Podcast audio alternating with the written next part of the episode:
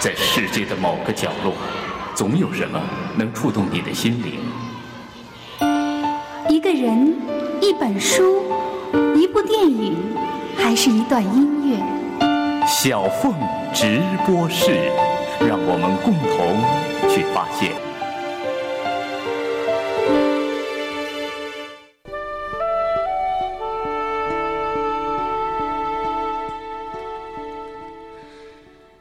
年轻人在星巴克咖啡馆里，在大学宿舍床上，在北方春天城市街道边，完成了自己青春思想的历程。他对这个世界、这个时代用情甚深，如同热恋中的情人，将一切记在心中，一于笔端，便有了这本书《那些忧伤的年轻人》。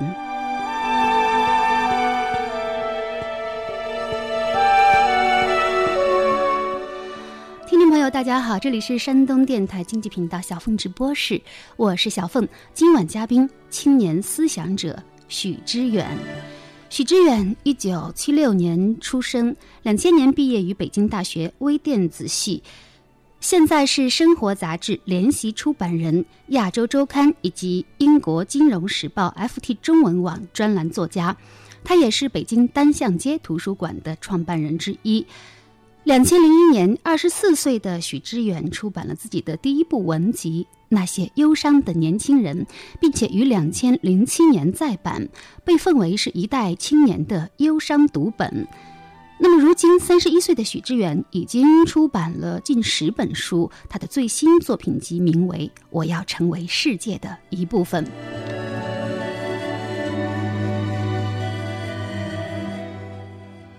上周二，许知远如约来到了山东考察孔子故里曲阜，而更令他流连的却是济南大明湖南门外曲水亭旁的百花洲。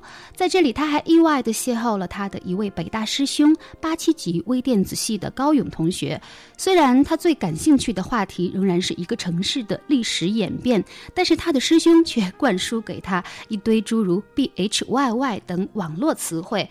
而许知远最喜欢向别人提出的问题，果然是那句“你的理想是什么”。他得到了形形色色的答案，而我所有的朋友也都喜欢上了这个颇有浪漫情怀的理想主义者。好，那么在上周的节目当中呢，我们已经了解了许多关于许知远的过往的经历和他的理想追求。那么今天晚上，我们将继续分享许知远为我们所带来的书籍、电影和音乐。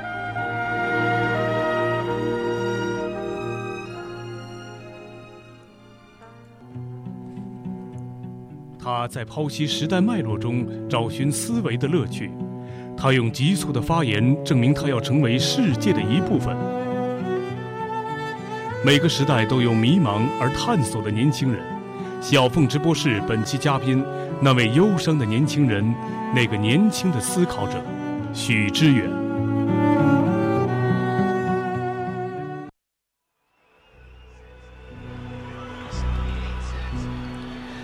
假如你有幸年轻时在巴黎生活过，那么你此后一生中，无论去到哪里，它都与你同在，因为巴黎是一个流动的圣洁。许知远为我们所带来的这本书，就是海明威晚年断断续续的写成的回忆录《流动的圣洁》。这部书写的是海明威和他的第一任妻子哈德利·理查森结婚以后，以加拿大多伦多星报记者的身份赴巴黎定居，开始艰苦的写作生涯。时间大约是在一九二一年到一九二六年间。期间呢，海明威通过美国女作家斯泰因的文学沙龙，结识了乔伊斯、庞德、舍伍德·安德森等作家。他对多愁善感的菲茨杰拉德有大段生动的描写。巴黎塞纳河畔的旧书摊、林荫大道上的露天咖啡馆、拉丁区的文人雅士的交谈，构成了一幅二十年代的巴黎风情画。那么，许知远为什么选择这本书呢？对，今天我买了本书，挺好看的。今天买什么书？呃，时间旅行者的妻子。一个爱情故事哈，对，而且他给主人公赋予了一种很特别的时间穿梭的能力，对，等于是说，在一切的在人生中很多东西都是变化的嘛，都是不可测的嘛，然后爱情可以战胜这种不可测嘛。才看了十页就总结出这么一堆大道理来啊！不，前面主要是很多细这个边缘性的描写还是很动人的。前前面他们一开始在图书馆里约会啊，嗯，然后两个人去他房间，那那段真的，其中有一句话特别有意思，其中有句话说，他说他自己家门，作者说那里有一张沙发、一把椅子和四千本书。他就形容他们家嘛，然后我一看，哎，特别乱。我想这句话，我就想起我们家，我们家就这样子，带姑娘约会了还得收拾一下。如果让知远从他们家的四千本书里挑出一本来，在小峰直播室节目里推荐给大家的话，你会选择哪一本呢？只有一本哦。我知道，就这种挑选特别随机嘛。我当时什么感觉，哪个看得到就我就会挑选哪个。上次好像我们挑了《流动的圣洁》是吧？流动的圣洁对海明威的。对，因为当时我随随口看，好像想起来这个东西，就就就因为比较薄嘛。我还以为是对你来讲意义特别重大的一本书，却原来不过是当时眼睛随意一瞟瞥见的一本书，太敷衍我了吧？你知道。大部分的选择都是随机性的选择是最优秀的呀，最好的呀。对啊，因为人都是有路径依赖的嘛。当你选择这这个东西的时候，你就会顺着它继续走下去嘛。然后你就会为这个东西赋予意义，为这个选择。就像两个人的的婚恋爱、婚姻呐，或者是你的职业选择都是一样的。你你往往是。先莫名其妙选择了它，然后再为它赋予意义。那有多少是先天性确定的？没有啊。这个看似随机的偶然的选择，实际上可能里面也蕴含着某种必然性。嗯，对啊，因为必然性是你将后加的嘛。因为你总要为某些东西加上必然性嘛。因为你的生活太，就像刚才说的时间旅行者的妻子一样，生活中充满了不确定性和和变化性，所以你必须人为的赋予某种不。某种确定性，某种必然性。那今天知远会为《流动的圣洁》海明威的这本小书 赋予什么样的确定性呢？来说说你和这本书的故事吧。你当初是怎么把它抱回家的？我们家里现在有的那本就是那本上海译文出版社出的那个黑封皮的海明威全全文集里面的那本吧，翻成叫《不固定的圣洁》嘛。对，特难听。对，还是《流动的圣洁》好听。嗯，好像还有一个台湾版的名字叫做《流动的盛宴》，是吧？对，但是盛宴和圣洁好像又又不太一样。你觉得盛宴你觉得像餐桌一样？对，没错，而且是大餐啊。当然，我觉得因为那个书里面 主要写他的青春嘛，他的海明，他的巴黎过的青春嘛，青春里面的所有的元素嘛。呃，食欲、性欲，对荣耀的渴望、友谊，就各种各存在里面全都出现了嘛。当然，最重要的还是写作嘛，他对写作的态度、艺术的态度嘛。那那个书可能打动我，可能因为他的回忆，他是从老年时候开始回忆的嘛。对。他因为他是在一个老人角度来开始回忆的。当老人的时候，你发现你自己发现，既发现胃口没有以前好了，床上也没有以前好了。海明好像是阳痿，后来，因为就当身体的所有东西都开始。衰落的时候，只有记忆可能可以保持年轻，通过回忆来来来使自己的年轻。而且，正是因为身体上的不可避免的呃开始衰退，然后你更渴望在记忆中去重新焕发那种青春嘛。所以这种对比变得特别特别迷人嘛。那你的意思就是说，这本书实际上是日渐呃衰老的海明威，或者已经衰老的海明威对青春的一次意淫，是吗？对，你们的你们说的 YY 是吧？对外外，对 对，曾经这个 B H 的生活的外外。对对对，对曾经彪悍的生活的一次意淫，对曾经那个外地的生活的外外，外地如何解释？我不我不知道是你们济南人告诉我的，我都忘了。请见我八七级的师兄高勇的回忆录。这次支援的济南之行也是收获很多，是吗？嗯，至少是收获了一箩筐，呃，最新的网络词汇，包括外外和外地。对，这本书实际上是海明威的绝笔之作，是吗？不是最后，他应该倒数的比基本那。第几本作品之一吧，反正，但不是不是不是不是最后一本，但却是他可能是唯一的呃，就是回忆录式的东西。嗯，应该是应该是，对对，因为其他的基本上都是以小说。不，他所有的书都是他的回忆录。跟一个作家除了自己的人生还有什么可写的？作家不是也在拼想象力吗？就是外外自己的人生嘛。哦，你觉得其实？无论是虚构类的作品还是非虚构类的作品，嗯，一个作家的所有的作品其实都是他的回忆录。当然是，这是知远的一个观点，是吗？当然是了，因为所有的都投投射到他的头脑中和眼前，他才会做出反应嘛。所有的世界也不存在那个绝对的世界，只存在一个投影的世界。反正总之重重新组合呗。这是一本关于青春记忆的书，可是你觉得你你能不能从里面闻到那种呃，就是？生命走向衰亡的那种闻得到腐朽的味道，因为闻得到，因为你越是表现它的鲜艳，越能闻到衰老的气息啊。因为那个书它老是试图描绘那种那种很鲜艳的东西，那种特特别有生命力旺盛的东西，但是在整个语那个语境里面又是一个很感伤的方式，实际上是因为这种这种衰衰老所带来的嘛。嗯，因为世界上最无奈、最让你感伤的事情，是因为有些东西你知道明明不，就是说你非常知道自己的局限性，永远不都不可能获得嘛。就当自己意识到自己的无力感和自己的局限性的时候，那种忧伤、那种悲凉，就会从心底而出啊。那么这本书里，它最吸引你的气质是不是就这种反差？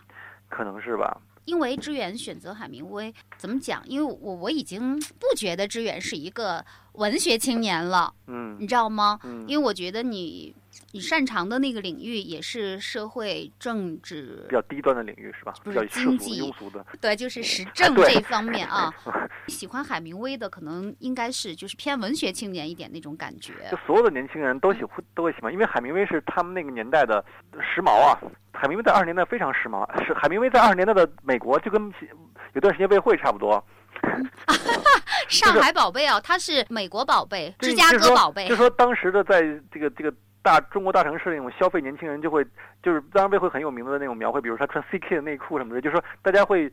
呃，当然可能有一一小部分青年会模仿未婚那种里面的那种那种生活场景或者语气嘛。呃，在海明威出二六年出版那本《太阳照常升起》之后，很多美国年轻人模仿那个《太阳照常升起》里面年轻人说话的口气啊，是非常酷的一个东西。就新的那种，他他的语调，海明海明的语调是非常冷冷的嘛，嗯，挺冷峻的，然后不动声色的语气嘛，很多人会喜欢那个酷劲儿啊。就是说，他在那个时代是他对应时代的时尚风尚，因为这世界上有有有有有服装上的时尚嘛，有这个化妆品上的时尚嘛，有这个什么包上的时尚，也同样有有知识上的时尚、文学上的时尚嘛。可能对我来说，年轻时候它就是一个时更多是时尚的意思嘛。我并不了解海明威，我是我就现在可能再重新读，我会知道的更多，比如说像像《太阳照常升起》也好，可能之后什么包括《丧钟为谁而鸣》。包括一些别的作品，我会更了解。但当时我现在，我当当时我是不理解的。对，当时我只是看了觉得酷，是吗？你那会儿就能感感觉到他语言里的那股子酷冷峻劲儿。。我我特别喜欢那样一个冷冷冷的那股劲儿。他不是有一个冰山理论吗？嗯就是说你只需要表达出对百分之十还是百分之二十，七分之一。啊，七分之一啊冰啊。山一角是冰山的七分之一。对对。对，冰山的一角，因为志远是呃学物理的，不是是微电子，微电子应该是是对算物理物理的那个范畴，所以他会知道冰山的一角是七分之一，这个跟那个浮力是有关系的，对吧？嗯，还啊，那个浮力的公式怎么写来着？那我基本都忘了，嗨，百度 Google 给你查一下。其实冰山的一角这个露出了海面，你感觉很很庄严哈，嗯是因为它在水下还有七分之六的部分。对，人家海明威就是说话，人家有有七分话，人家说一分，人家藏六分。是啊。然后志远，你既然就是说以海明威为为榜样，你既然觉得海明威酷，嗯为什么你说话就是有七分要说十分呢？因为感觉你的文章总是就是，尤其是你年轻时候的文章，嗯呃，多少有一点点虚张声势，总是做的很足，所以我觉得你应该不是属于海明威的嫡系。我当然不是了。任何人当成为另一个人嫡系的时候，这个人多么可悲啊！你不是说每个年轻人身上都有呃一千个殖民地嘛？对，所以要所以不能变成一个人的殖民地嘛。嗯当一千个殖民地混在一起的时候，那就不知道是什么东西了。就是我确实当时虚张声势啊，因为太心虚了嘛。但是有一天我我希我挺渴望那种冷冷的那种东西。像《流动的圣洁》里，你觉得他的回忆录里的那个语言跟海明威的那个小说里的语言那种风格像不像？是不是还是那种干净节制的？是还是老年了有点啰嗦了？更，他不像那么冷峻了吧嗯？可能挺有点悠长了。对啊，海明威的那个语言风格不是号称什么电报式的文风吗？嗯，但是好像知远喜欢就是特用特长的句子，看来那个人家海明威对你的影响跟你的文风无关是吗？对，因为在过去的八十年里面，全球的资讯大幅下调，就电报已经打电话已经不那么贵了，就不需要那么节省那么点儿字了，所以带动了文风的变化。就 email 比电报要，email 写两百个字、三百个字、一千个字都是一样的价格，都都是都是免费的。对所以知远就呃摒弃了海明威式的电报体，自己发明了一个 email 式的许知远体，对吗？瞎掰嘛，误导听众，咱们这。那海明威对你的影响，你最主要的影响是什么呢？我我现在发现他对我实质影响不大，他其实对我影响更多是表象式的，就是我特别想当一个明星作家，那个时候可能就是，就是海明威他的叙述我风格我也喜欢嗯，但好像他他的呃价值观和思维方式并不是我我最终跟我更更贴近的人。所以他对我影响，我觉得更多是好像就是说，你当作家就要当成那个样子。因为我印象里很深刻，有一广告，这当然这我说在误导人嘛。广告，比如说他就会比如说他把世界上最好的车放在那个地方，嗯就我忘了什么牌子了，要不就可能不是 Benz，要不就 BMW 什么的，他就会下面就就会注一个简单的一个一辆车，但所有知道都是是最好的车嘛，我忘了什么车了。嗯。然后比如说，比如登月那个行动，它下面就会呃广告上就会注什么一次行动，然后他他们还会画一个海明威的，就放一张海明威的肖像的那个地方。一个作家，一个作，就是说所有这些东西是都不用你来解释的，它要代表那个东那个那个那个事物的一个最高的境界。但事实上，现在知道海明威，我知道海明威不是一个最一流的作家，他是一个一流作家，他不是个最一流的作家。对。但是他他的所有的行为也好，他甚至他的样子也络腮胡子那个样子也好，就像就像那个爱因斯坦的那个样子是一个天才的标志，爱因斯坦那个头发炸开那种样子，就海明威那个样子就好像就觉得是一个作家就应该如此。他应该去非洲打猎，应该去跟好多漂亮姑娘去睡觉，然后应该去用那种冷静的语言说话，然后应该去在那个那个古巴生活去去写作，然后应该二十七岁就成为国际闻名作家，你就觉得那是一个特别理想的一个一个一个这个职业的规划，一个一个渴望的道路。这是我，然后年轻时候应该认识好多好多特别牛的人，然后这个我觉得是个每个少年都那种幻想的那种生活方式吧。被浪漫化的生活方式，不真实的生活方式。但是随着年纪日长，就意意识到所有的生活都存在着它它对应的缺陷嘛。比如说，那一个那么渴望那种生命力张扬的这么一个一个作家，他可能会饱受各种东西的折磨。对，而且最后居然是自杀而死，对一个硬汉作家。我想，可能就因为嗯他在生活中硬不起来，所以他要把自己更加的硬汉化吧。对这个反差也是特别大的啊。对，但我觉得，但是这个我嗯估计，这个知远呃知道了这些，嗯比你知道他什么去非洲打猎也好啊，或者是去海上那个打击更大，打那个大鱼也好了，更安慰。呃，就更具安慰作用。对对对 听志远刚才的这番话，其实那会儿海明威就是你的一个偶像，对不对？一个文学上的偶像。对，就像韩寒对于现在很多十十六七岁的少年一样，可能，嗯 对，是这样的，嗯，又会赛车，又会这个，又会那个的。海明威对你来讲是这样的一个形象。那么，当你翻开《流动的圣洁》的时候，你会发现，在他二十多岁还没有成名的时候，嗯，也就是在你当时所处的那个状态下，其实他也会为写作而焦虑。忧心忡忡嘛，我喜欢那种忧心忡忡的人，其实就是就是那种渴望一些更光辉的东西，但是又现在又达不到那种焦灼，又又是不安，这种焦灼不安又会转转化成那种持续的动力嘛。我印象特别深刻，他说经常会把铅笔削好嘛，削好铅笔，然后去咖啡馆里要一杯酒嘛，一边喝酒一边去写写一个写一个好故事，就特别得意嘛，或是一个好句子。对，而且我我印象中还有一段，就是他他说他每次这个写的时候，嗯就是他不会把自己，比如说那个创作的那个源泉，那那口井不会把它挤干。对。啊，他总是会留下一点点，对他会想好像作为一点儿小小的水源，然后再涵养出满满的水来对他啊。总在说嘛，就是我嗯我当我想到明天要开头的时候，我才会停笔嘛。哦，你会发现一个作家，我们原来想象那作家写作，那进入那种创作状态，就应该呃，就是汪洋恣肆的哈，然后毫无节制的嗯来写，把自己的灵感嗯一蹴而就哈。嗯。但你会发现，他是一个特别，就是对于自己的写作特别精于算计的这样的一个人。因为作家分不同类型的嘛，嗯有有一类是汪自己汪洋的，比如巴尔扎克是那种，巴尔扎克是属于那种，呃，比如他写一本小说，他会用三个月时间，这三个月时间他每天就别的什么事情不干就写作嘛，就用三个月把它写完，然后写完之后就会大病一场，可能又再有两三个月把它养好，太高强度了嘛，这是一种类型的。海明威是那种更，就像他这种方式，他他有有就是属于节制某种东西可以。保保持持续性，这是这是这是另一种作家的写作方式。每个作家有不同的道路嘛。但是你我们对于写作来讲，或者对于绘画、对音乐来讲，过多的认为是灵感的产物，这是很愚蠢的想法嘛。很多东西是是是是手艺活，这个需断需要不断操练磨练，跟你去做车床工人缝个鞋没什么区别。就我觉得那句话说的特别好嘛，就作作家不能靠那个灵感来写作，就像妓女不能靠性欲来接客一样。这 谁说的？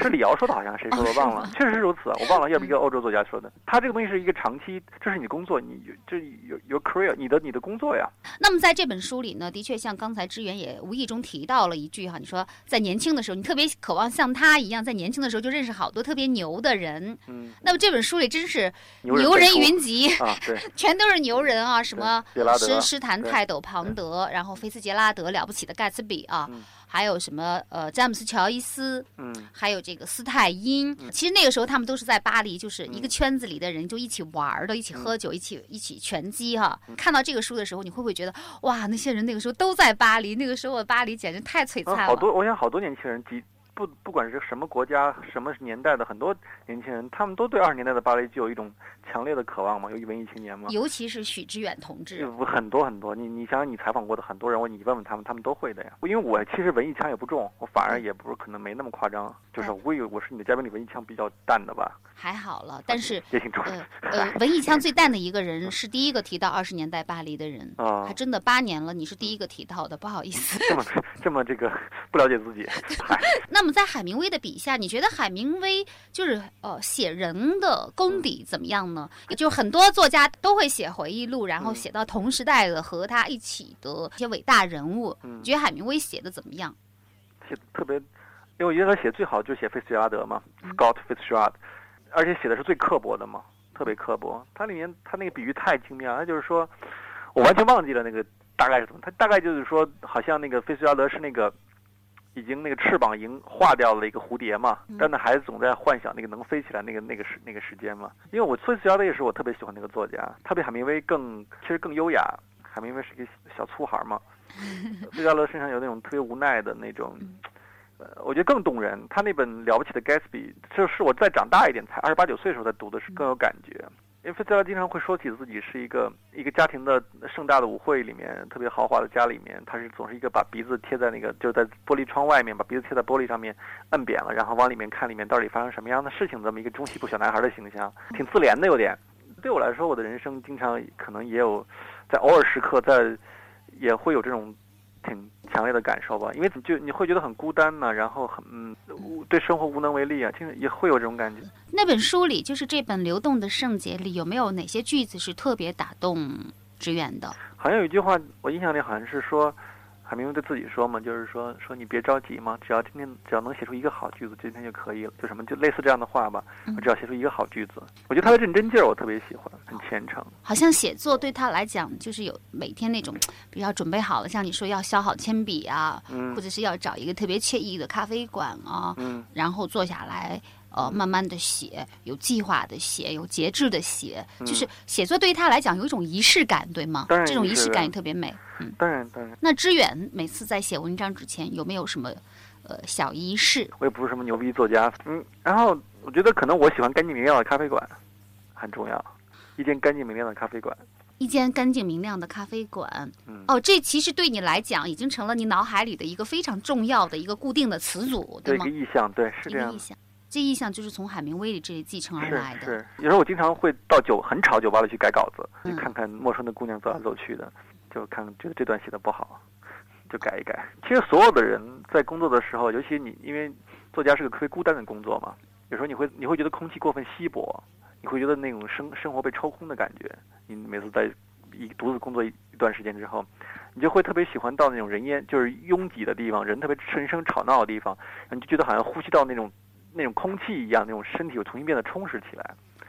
因为你之前一一个人在神游嘛，然后你就神游的会觉得疲倦，你就需要别的东西来炒炒声来来切入你自己的身体，来像补充活血一样。我觉得好像就是像那个呃一个快要废掉的电池，然后扔到一个什么电解的溶液里面，就可以给自己充电一样哎你。这个比喻是有史以来你做的最好的比喻啊！你说 继续啊，他对文学那种虔诚劲儿能读出来，那能不能读出他年轻的时候的那种生活的窘迫？他其实一点都不窘迫，他老婆比他大六岁嘛，是个挺有钱的家庭，他也吃软饭呢，他吃的很软的饭呢，吃了一些时日吧，估计。他不是书里会经常描写饥饿的感觉吗？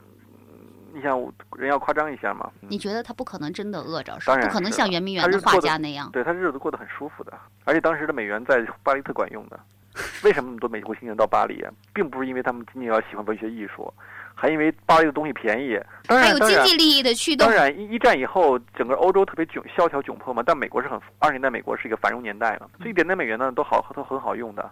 对谁不想过这样的生活？为什么海明威，呃，会把巴黎称作他流动的圣洁？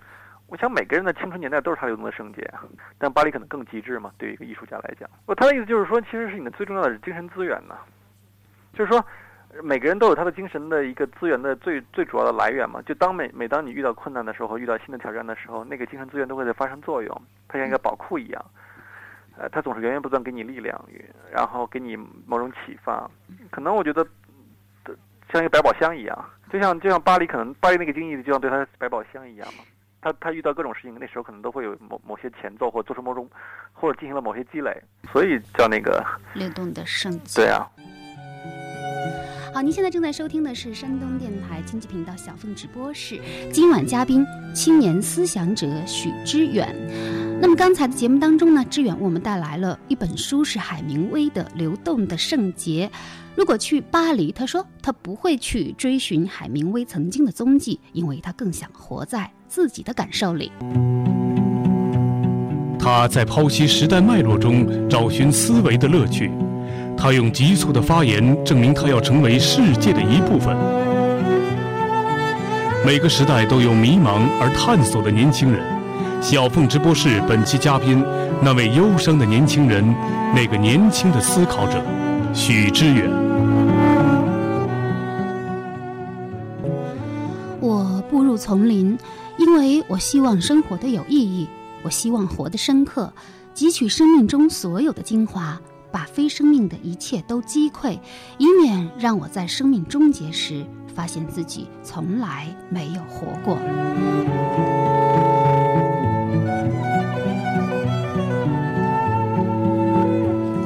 这段梭罗瓦尔登湖当中的诗，呃，是一个叫做“死亡诗人俱乐部”的社团，他每一次活动前必然会朗诵的一首诗。好，您现在正在收听的是山东电台经济频道小凤直播室。今晚嘉宾青年思想者许知远。刚才的节目当中呢，知远为我们带来了一本书，是海明威的《流动的圣洁》。那么，知远为我们带来的一部电影就是《死亡诗社》。一九五九年，呃，有着一百年历史的全美最优秀的预备学校威尔顿预备学院，却被学生们戏称为是。地狱学校。然而，这一切在一个新老师的手中发生了改变。有一位叫做基丁的老师来到了这里，他反传统的教育方法给学院带来了一丝生气。他让学生们撕掉教科书当中充满了说教味儿的前言。他鼓励学生们站在课桌上，用一个崭新的视角去观察周围的世界。他向学生们介绍了许多有思想的诗歌。学生们重组了当年基汀曾经在这所学校建立的死亡诗人俱乐部。于是，他们夜里溜出宿舍，聚集到树林里的山洞，朗诵别人和自己的诗。在这个过程当中，他们对生活、对自己都有了崭新的认识。尼尔发掘出他的理想是当戏剧演员，而不是父亲所要求的医生。那么，诺克斯呢，也鼓起勇气向他所爱的姑娘克里斯表白感情。基汀所提倡的自由发散式的思维哲学，在学生中引起了巨大的反响。然而，不幸也在这时发生了。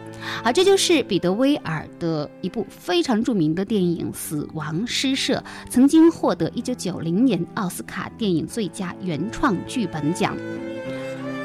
我们来听听知远是如何谈论这部电影的。为我们带来一部怎样的电影？《死亡诗社》关青春的电影。那志远看这部电影的时候还在青春期吗？对，因为我我觉得我青春里面，我始终特别渴望一种。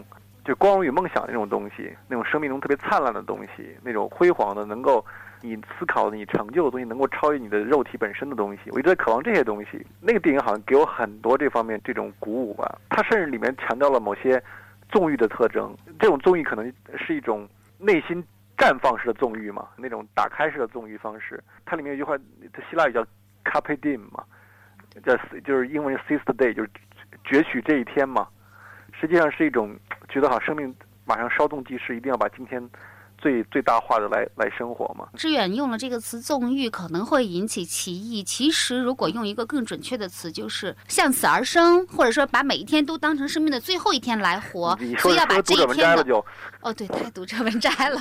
像刘 墉，你是不是请了刘墉来？哎，你好像特瞧不起读者文摘，哎，因为你上一次就用一种特别不屑的口气说：“哎，这这这这是读者文摘式的。”对，读者文摘是心灵鸡汤啊，按按摩一下嘛。嗯。安慰一下。你不觉得这个电影也也多少有一点心灵鸡汤吗？嗯，有一有一点哦样吧？我觉得，我觉得，我觉得，我觉得好的东西和坏的东西就是一步之遥嘛，就哦和平平庸的东西是是让你嗯可以自我原谅，但是好的东西是让你就是去挑战你自己吧。我觉得死亡诗社是帮我打开生命中很很大的一个东西。我说综艺就是说要放纵自己对对美好一切美好事物的渴望，这美好的事物里面可能又有文学、诗歌、艺术，又有呃爱情。又有友情，就是一切很美好的东西，那种攫取吧。啊，我明白嗯了。其实电影里的这个基听老师是这个学校里非常特别的一个新来的老师，他最后被学校开除，实际上就是以这个毒害青少年的罪名哈、对啊，不是这罪名是我给他加的，反正就这意思吧。嗯，但是没想到，知远只是一个电影的观众，嗯我觉得实际上你也被基汀老师给毒害了。当然，那所有人都等待被另一个人毒害，看看看看你你要尝试什么样的毒药嘛。他恰好那个那个 Mr. Keating 是一个很好的毒药嘛。嗯，是那种平庸生活的解毒剂，其实是这是西方很重要的一个传统啊。所以苏格拉底是因为因此而被毒死的嘛，腐化青年罪嘛。就是说，他们总是在鼓励年轻人去反抗，不也不仅是反抗，而是说去质疑现有的秩序嘛。所以别人老有人觉得我叛逆，其实我一点不叛逆，我就是觉得你应该有质质质疑自我生活的能力嘛。我们回到这部电影的话，嗯呃，其实基汀老师，我觉得他对学生那种施呃施教的方式哈，嗯有点像一个心灵教练，是这样的呀。他的每一堂课都非常精彩，是吗不是？他们那刚刚第一次上课的时候，他们在那个在那个走道里面，不是有他们呃已经去世的人的这种呃，就是以前的校友的照片吗？对，校史陈列馆，对他，他在里面就说你听到他们的声音了吗？然后就跟他们来讲，就是然后他一下子把这些年轻年轻人都会觉得自己活在当下嘛，他一下把他们呃和整个更漫长的历史连接在一起嘛，会告诉他们你们也有死亡这一天嘛。你们到前面来，好好看看过去的面孔。你们从这儿经过多少次了？但肯定没有仔细看过。如果仔细听，你们能听得见他们留给你们的忠告。来吧，近一点儿。卡比，卡比迪尔，抓紧时间，孩子们，让你的生命不同寻常。太乖了，但是与众不同。包括他的那个课堂上面，他站在那个讲讲台上面嘛，说你要换个眼角度来看世界嘛。对，有一天他在课堂上就是突然蹦到了那个讲桌上，我为什么要站在这儿？谁知道？感觉高一点。不，谢谢你的幽默。我站到讲台上是想提醒我自己，我们必须时刻注意用不同的眼光来看待事物。瞧，从这上面看世界完全不同。如果不相信，可以自己来看，来吧。走。一旦觉得自己懂得了什么，就必须换一种角度来看，这可能显得有些荒唐或者愚蠢，但必须试一下。同样，读书的时候，不要只想作者怎么看，想想你自己怎么看。同学们，你们必须努力寻找自己的声音，因为你越迟开始寻找，找到的可能性就越小。索罗说，大多数人都生活在平静的绝望中，别陷入这种境地。冲出来！别像老鼠逃跑似的，看看你的周围。对了，就这样，布里斯克，谢谢，对极了。要敢于开拓新的天地。好了，除了写作文之外，我希望你们每人写一首诗，自己的诗。哦吼吼，这就对了。每个人星期一早晨都要在全班念自己的诗。祝你们好运，各位。所以，然后包括鼓励每个人作诗嘛，就你尽尽管其实每个人本质上都是诗人嘛，然后你应该去把世上这这这一块东西能够激发出来嘛。对，哎，志远嗯为什么没有成为一个诗歌青年呢？对，这是我特别沉痛的经验。我记得我很小的时候写诗的，我十一二岁的时候，我记得我写过一个很很长的一首诗，大概是讲在南非的种族隔离制度下一个少年的成长，很很奇怪的想法，但是对，然后然后我印象特深刻，就我姑姑看到那个我写的诗，我拿去给她炫耀嘛。我姑姑，你想是那种工农兵，呃就是那种文革时代成长的年轻人嘛，他们对所有的诗歌理解是那种。四句那就是那种 那种就那种打油诗那种方式，押韵的啊，也字要一样多那种什么东风照什么这个战鼓雷这种这这种东西，他们对这种不押韵的这种呃那种叙事的东西没有感觉嘛，叙事诗，也不知道也他就说那叫诗嘛，我就觉得那印象对我特别深刻，我觉得我现在想想都很深刻。然后我从此再也不写这些东西了。如果是坚持写下来，我觉得我会写诗的。总之，我觉得当时看的我真是确实是非常的非常的激动。碰到这样一个就是非常难得的这样的一个嗯。老师，按说是是一个特别好的事情哈、嗯，但是最后却酿成了一个悲剧，嗯，就是有一个，学生就是最后是自杀了，由于自我意识的觉醒，嗯。然后跟那个现实之间的那种反差巨大的矛盾难以嗯。调和，然后这个学生选择了死亡的方式来抗争。嗯那你觉得这个基听老师的存在对这学生来讲究竟是幸还是不幸呢？第一个你要意识到，我觉得在所有人的一生中，在整个社会里面也是悲剧是不可避免的，悲剧是必然存在的，就是悲剧是使人重新考量自己、打量自己的生命、打量自己很多意义的一个一个时刻、一个契机。然后第二，我觉得所有的呃，就是这种悲剧也是必然发生的，所有人在在觉醒过程中，那种你自己认识到的和自己正在脚踩的地方，是发现是不不是不是在同一个地点，这种分裂感是很一直存在的。它就是一个现实，就生活中有很多很很残酷的一面，生活中有很残酷、非常残酷的一面，就像死亡。所以因为死亡不可避免，所以你必须用某些方式，用用用人人生命的尊严来对抗这种死亡。所以你要要有要有诗歌，要有艺术，要有要有爱情，这些东西都是都是对抗死亡的方式你怎么怎么在一个呃充满了变化和和和死亡逼近的那种生命里面，嗯来创造一些超越这些东西的，超越这种即将迫近的死亡的东西呢？情感呢？我也特别喜欢那段儿，那小那小伙子去给那个他喜欢的姑娘送花啊，嗯送那支玫瑰花呀、然后将那姑娘的男朋友给揍了一顿。对对对，还给他念一首诗是吧？哦，你知道克里斯在哪吗？好像在十一号房间。哦，谢谢。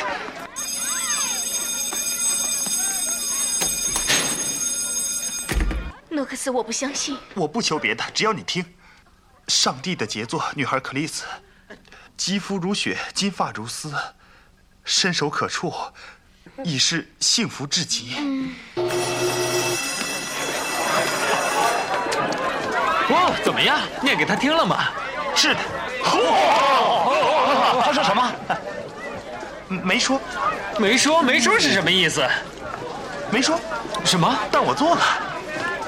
因为我也给一个呃女孩在他们上课的时候送过花，因为这个这个拙劣的模仿了一下。真的？对啊，我在上大学时，我喜欢一个法语系的女孩，嗯，那法语系女孩腿特别好看，然后我就印象里，其实那时候你也不一定，你也不知道你你跟那姑娘也不熟嘛，嗯是朦胧的感觉嘛，或者说仅仅是性的冲动嘛，你也不知道你是不是爱她，但你就觉得想复制一下电力的一个情景，你觉得你爱上了恋爱行为本身嘛，然后我就买了一支玫瑰花嘛，然后还他法语上法语课嘛，还向法语系的男生学了一句，好像是法呃法语诗，准备去念给我爱他听嘛你。是吗？不是 damn，不是 damn，不是是一个法语诗，几句下来，嗯哼，哎我呦还半天学了半天，结果那天嗯，我就推门进去了。那天是在北大，嗯对，在北大的第几教学楼好像？是第四教，现在好像已经拆了四教，我怀疑嗯四教是哪个房间？了三楼的一个房间。他们他们上课呢，我就敲门，然后我就没人，我就推门进去了嘛。嗯然后我就跟那老师说，嗯，excuse me，大概这么发音嘛，就是对不起，不好意思。嗯然后就走到那个姑娘面前，然后我就想给她念那个法语诗，然后突然发现所有的发音都忘了，所有发音都忘了，然后我就就说了一句张楚的歌词：“生命像鲜花一样绽开，我们不能让自己枯萎。”然后 中文说的，对，中国法语实在想不起来了，就看那个就忘了。怎么着也得拿句英语吧？哎，太紧张了，你知道吧？嗯你想全班都在上课呢，肯定很奇怪啊。嗯，然后这个那姑娘就没反应，我等了她两秒钟还没反应，她就她可能愣住了吧？我想，上课期间，然后我就这个走，自以为很那个决绝的样子，很酷的样子，就走到这个那个当教室里窗窗户，把窗户推开了，就把花从窗户上扔下去了，就离开了教室。哎，别这样，哎，这绝对比电影情节有突破呀！变形人追成了呀，我没有啊。据说那女孩现在在硅谷那个生小孩了，已经当妈了。就是想复制这个电影里的一个情节哈，但是是一次失败的复制。对，失败的复制。但是我觉得其实我挺高兴的，现在回忆起来挺好玩的呀。对，当然就很重。你想，我去推开教室人上课挺不容易的，我都徘徊半天呢。哎，你不是以前经常这么干吗？我听说你就是看你那书里写的，你上大学头哦一个月，然后经常就是对随便推开哪个教室的门就进去听课，也甭管自己听得懂听不懂，也甭管是一年级的教室还是三年级的教室，这不是你的光荣事迹，吗我？觉得听课是一回事，你进去跟人家表白爱意是另对，一回跟女生求爱那是另外一回事儿。我当时好像的反应就是说，我如果不干一件事，我的青春就白过了，或者说我青春会有遗憾的。其实这个电影里，我印象就是特别深的，反而给我印象很深的一个镜头，嗯就是有一堂课是吉汀带着大家在那个校园里，嗯一个小院子里，嗯然后先是让几个人排起队来一起走路，嗯，然后按照统一的步伐走，嗯然后就让他们按自己方步伐走是吧？，对要按照自己的，然后就是按照让每个人按照自己想要的那个对呃节奏和步伐来走，对然后大家就开始做出各种各样搞怪的动作哈。是，这时候只有一个人站着不动，然后季听问说：“哎，你怎么不走啊？”嗯然后尼尔说：“我选择不走。跟学分没关系，各位，溜溜腿而已。开始吧。曾经有人对我说，学识已经过时了。曾经有人对我说，学识已经过时了。左，左，右，左，左，停。我说这些是为了说明顺从的问题，说明坚持与众不同的信仰的困难。你们有些人，你们的眼神好像在说：“我本来可以走的不同。”那么问问自己，刚才为什么拍手？没错，我们都有一种被人接受的需要，但是你必须坚信自己的信仰是独特的，是你自己的，哪怕别人认为他们很怪或者很讨厌，哪怕一群人都说那太差了。罗伯特·弗洛斯特说过：“两条路在树林中分叉，我我选择走的人少的那条，这就导致了所有的不同。现在我希望你们也找到自己的路，找到自己的步伐、步调，任何方向、任何东西都行，不管是自负也好，愚蠢也好，什么都行。各位，这个院子是你们的，你们用不着表演，完全为你自己。多尔队，你不参加吗？我在行使不走的权利。谢谢多尔队，要的就是这股劲儿，要敢于逆流而上。”啊啊，那个特好。对，就是对自由的一种理解吧。自由就是你除了你想按照自己想要的那个方式来走，你也你同时你也有选择不走的自由，当然，不做什其实基么的自由。定在鼓励每个人找到自己的生命节奏嘛，对，生命的意义嘛。我的很多个人选择，其实我做的好多个人选择，其实都是都不是特别的大潮流的嘛。而且现在其实也是嘛。你说我做的这些、这些东西，我关心的那些范畴，其实没有什么人太多人关心的呀。但是可能就是因为我意识到你可以这么走路，你可以不走，那为什么不选择一种你自己最喜欢的方式呢？就这么走下来了呗。那其实这部影片里有很多主题哈，比如说时间、生活、青春，什么诗歌啦，或者是什么自由啦、顺从啦、权威啦、反抗了。那么这一切一切的主题，我想知道，就是志远这部影片对你来讲引发你的最深切的思考是什么呢？这个电影因为主题很简单，没有那么复杂。将来你看到越来越多复杂电影的时候，你就会又不一样。比如说那里面很符合青春的，青春的很大一部分是对抗嘛。嗯。包括你说权威什么什么，其实都是很激烈的词嘛，意味着你要对抗一些东西，要怎么着。但是当你当我再老一点的时候，再衰老一点的时候，你会意识到生活中很多无奈，而且很多不是对抗能，也不是对抗能解决。第二个也不是对抗本身的问题，它会变成了很多灰色的地带。很多人的无奈的状态，这个东西你会越来越越越来越显著。比如说，对于电影中尼尔的自杀，也许你在呃青春年少的时候看那部电影的时候，你会觉得你会觉得尼尔非死不可，他爸爸怎么这么坏？对，或者你会觉得尼尔非死不可，要我的话，我也我也死给他们看。嗯，对吗但是。但是现在到嗯现在，比如说到三十多岁的时候，你会觉得其实尼尔的死是完全没有必要的。这个我就发现人生的生命的脆弱性嘛，经常一瞬间嘛，你嫁给了谁？你你嫁给了谁？你为谁而你你怎你怎么就死了？人怎你怎么又活下来了？很多时候是由瞬间的选择构成的嘛。对，我就说我越来越理解这种复杂性了嘛，没有什么必然性在里面。那这个电影对看了多少遍？我我就我我经常会带我大学同学去看，在北大的图书馆里面。呃四层吧，有个放映间，呃，五块三块钱可以看一看看这一部一部片子。我当时就特别热忱的，像个传教士一样，向我们同学推荐这些片子。因为当然可能我当了一个错误的这个，我就我我可能我对于我们班的很多同学可能有点有点像 Kitting 老基丁老师那样的角色，其实，所以我们班成绩都很差。我们都被你给毒害了，对他们，闹半天。其实有些人都是这么跟我说嘛，我们班成绩。我觉得我们班可能被两个人两个力量毒害了，一个可能是我跟我有关系，另外一个是跟电脑游戏的出现有很大关系。我们两大邪教组织，两大邪恶邪恶力量，班所以成绩特别差。我们那时候的小宇宙能量那么大呀，居然能影响到全班同学。其实我我算我们班比较一个独立思考，第二看起来生活很自由自在的人嘛。啊其实所有自在自在的生活对别人都是有魅力的。班里出现这么一个人，会不会他们觉得出现这么一个怪人啊？他们有时候会觉得，但我们关系都挺好的，就是。可能他们日后也会觉得回忆起来，就是我觉得我跟他们平时谈话或讲的，我因为我关心的事情不是一个理科生关心的东西嘛，嗯，就他们也会觉得视野被开阔，他们那我在想，像你那个微光的那个编辑部，是不是也有点像那死亡诗社呢？做不了，当然没比人差远了，我们做的不如他们，但是也有也会有类似的作用吧。那会儿我们热情高涨的干一件事的时刻，啊同学们干在一起干一件事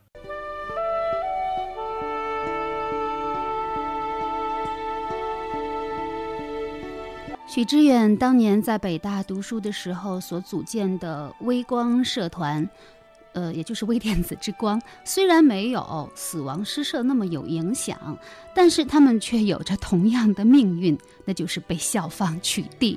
但是经过了这一切，他们的灵魂已经觉醒，他们的生活道路注定与众不同。好，您现在正在收听的是山东电台经济频道小凤直播室，今晚嘉宾，生活杂志联席出版人、单向街书店创办人、亚洲周刊、英国金融时报、FT 中文网专栏作家、青年思想者许知远。那么，知远为我们带来的又是一张怎样的唱片呢？一九零零年的第一天，往返于欧美两地的特大游轮弗吉尼亚号上，有一个负责添加煤炭的工人丹尼，在头等舱的钢琴上发现了一个被遗弃的新生儿。他收养了这个新生儿，并且为了纪念这特别的一天，给他取名一九零零。海上出生的一九零零，在陆地上却是一个从来没有存在过的人。他没有亲人，没有户籍，也没有国籍，大海便是他的摇篮。某天深夜，船上的众人被优美的琴声所惊醒，循着琴声而往，居然是无师自通的1900在钢琴前忘我的演奏着。动人的旋律打动了众人，从此1900展开了他在海上弹奏钢琴的旅程，并且一生从未下船。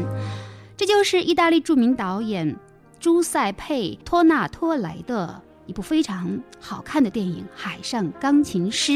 世界最著名的电影配乐大师，曾经给美国往事天堂电影院做电影配乐的艾尼奥·莫里康内，为这部电影谱下了感人的一曲《海上钢琴师》。这也是许知远今晚为我们所带来的一张唱片音乐。就《海上钢琴师》那张原原声碟吧，特别喜欢，我以前我听过好多遍，就尤其最后一首那个《Lost Boy》，那是平克·弗洛伊德唱的是吗？对，平克·弗洛伊德的主唱，罗杰跟那个范海伦的吉他手，哦，然后跟这个作曲大师的他们三个人的一个合作，那。张碟我都很喜欢。你是先看了这个电影，所以才喜欢它其中的音乐是吗？对，但但是好像我是分离的，我我后来又听了一张碟，我觉得怎么这么好，这么熟悉啊？哦，原来是这个原声碟。看电影的时候，那个音乐可能会给你种下一些记忆。对我特别喜欢那个男主人公身上的那种自制、克制能力。就是一九零零，对，一九零零。他叫一九零零啊。对对，你觉得他一生都没有走下那艘大船，是因为克制吗？呃，不，当然不是因为克制了，嗯呃因为恐惧嘛，因为各各种东西都都混杂在一起，不是因为单一因素来来造成的。对其实他要在这个幻想的世界和这个现实之间间要划线嘛，其实对，他是不逾越的嘛。嗯他下船其实就逾越这个界限嘛。对，他没有逾越这个界限嘛。我觉得其实里面好多隐喻在里面。我现在想想，那个船就像天堂一样，挺不容易。他其实我我也想起来，他如果离开那个船的话，可能就像夏娃吃了苹果一样，会被逐出那个伊甸园的吧？那个船就是他的船是他挪园，亚的方舟嘛，或者是他的一个伊甸园嘛？嗯，或者是他的一个乌托邦。对对对对。嗯这个一九零零，他出生在船上，然后嗯他生于船，长于船。后来他直到他碰到了一个美丽的姑娘，嗯他几乎就要追随她而去，要走下这个船舷的时候，嗯那个时候他已经戴好了礼帽，穿好了大衣，提着小皮箱，嗯，一步一步的走下了那个台阶。那个时候，你有没有想到，他居然又回身？我会想到他回到了船上他不回身，这故事没意思了呀哦。这是一个人跟他命运的故事啊，可能就是因为这个世界上留下了很多我们尚未探索的东西，就是没有去跨过的东西，所以这个世界对我们充满了魅力不知道为什么看这个电影的时候啊，嗯我会想起那个卡尔维诺的那个树上的男爵。啊。对，船上的男爵，对 因为这个，呃，一九零零就是一辈子没有走下这个轮船，嗯最后跟这只大船同归于尽啊，嗯然后被炸飞，嗯，然后这树上的男爵一生没有走下那棵树，很有意思。是很多人都是这样子的呀，只不过这种不是这个这么具体的物理现象而已，不是一个一个一条船或者一棵树。很多人可能就活在一个自我的空间里。其实我觉得所有的人最终都不是生活在物理意义上的世界里，都生活在一个内心的世界里面。就是说，如果是这东西特别矛盾，要不就这个人变得很愚蠢，他就像永远的活在一个封闭的世界里一样；要不然就会变得无比丰富。就这个东西是并存的，但只有很少的人可以把单调变成丰富。那么他在那样一个单调的环境里，之所以变得那么丰富，肯定是跟音乐有关的，对吗？对，音乐可能是他主要手段嘛。不只是他的谋生的手段，也是他的一种想象的方式，跟现实世界连接的一种方式。对，我记得电影里好像就是特别强调那个爵士乐嘛。嗯，爵士乐就即兴创作，嗯就是所有他遇到的人或他碰到的事情，他都可以把它化成音符来表达。嗯就像电影里最美的那个乐章，就是那个他无意中看到的那个姑娘，嗯，从船舱口里往外看到的那个姑娘，然后就即兴就弹奏出电影里最漂亮的一段乐章来。啊那就说说你喜欢的这首歌吧。Lost Boy 是吗？嗯哼，对，有没有什么故事吗？没什么，我那时候因为我在写一本特别绝望的书，老写不完的时候，《海洋钢琴师》是我一段时间写作的时候必须听的音乐。哪本书那么绝望？等出来再说吧。然后在结尾的时候，我就老想起，这讲一个人的故事，一个人成长小说吗？也不算吧，可能像一个传记一样的东西。然后也是孤独一个男孩子孤独的成长的过程，我老觉得像像一个 lost boy 那种那种东西。我觉得那让我感觉到迷失的，男孩，嗯对我觉得可能我自己身上也有这些东西吧。嗯你觉得自己也是一个 lost boy，是，lost 吗不一？定是丢失啊，也可以迷惘啊，困惑呀。我觉得是啊，我觉得经经常会觉得很孤独嘛，然后会一个人一点点往前走嘛。就哦就这种那那种感觉给我的很很强烈，那首歌。Come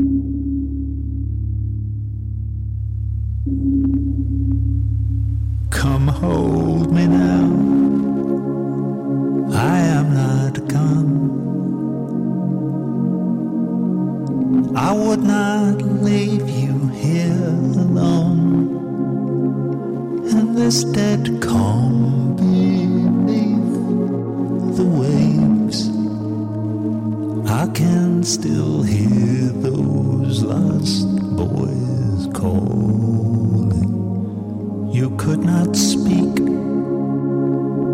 You were afraid to take the risk of being left again. And so you tipped your hat and waved, and then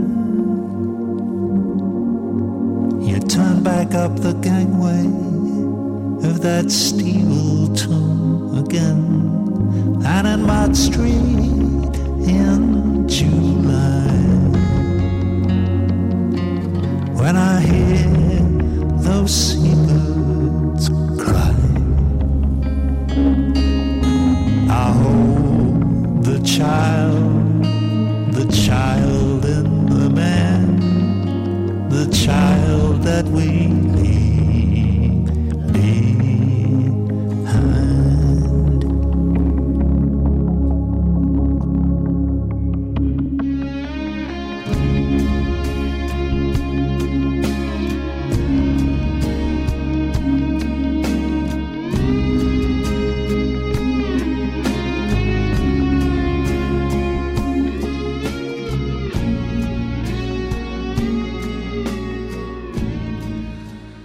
是由前平克·弗洛伊德乐队的主唱罗杰和重摇滚乐队范海伦当家吉他手一起合作的《海上钢琴师》的主题曲《迷失的男孩》。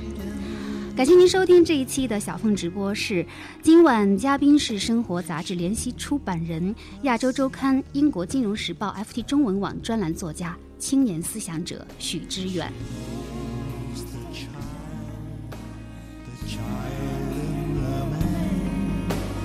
Child that we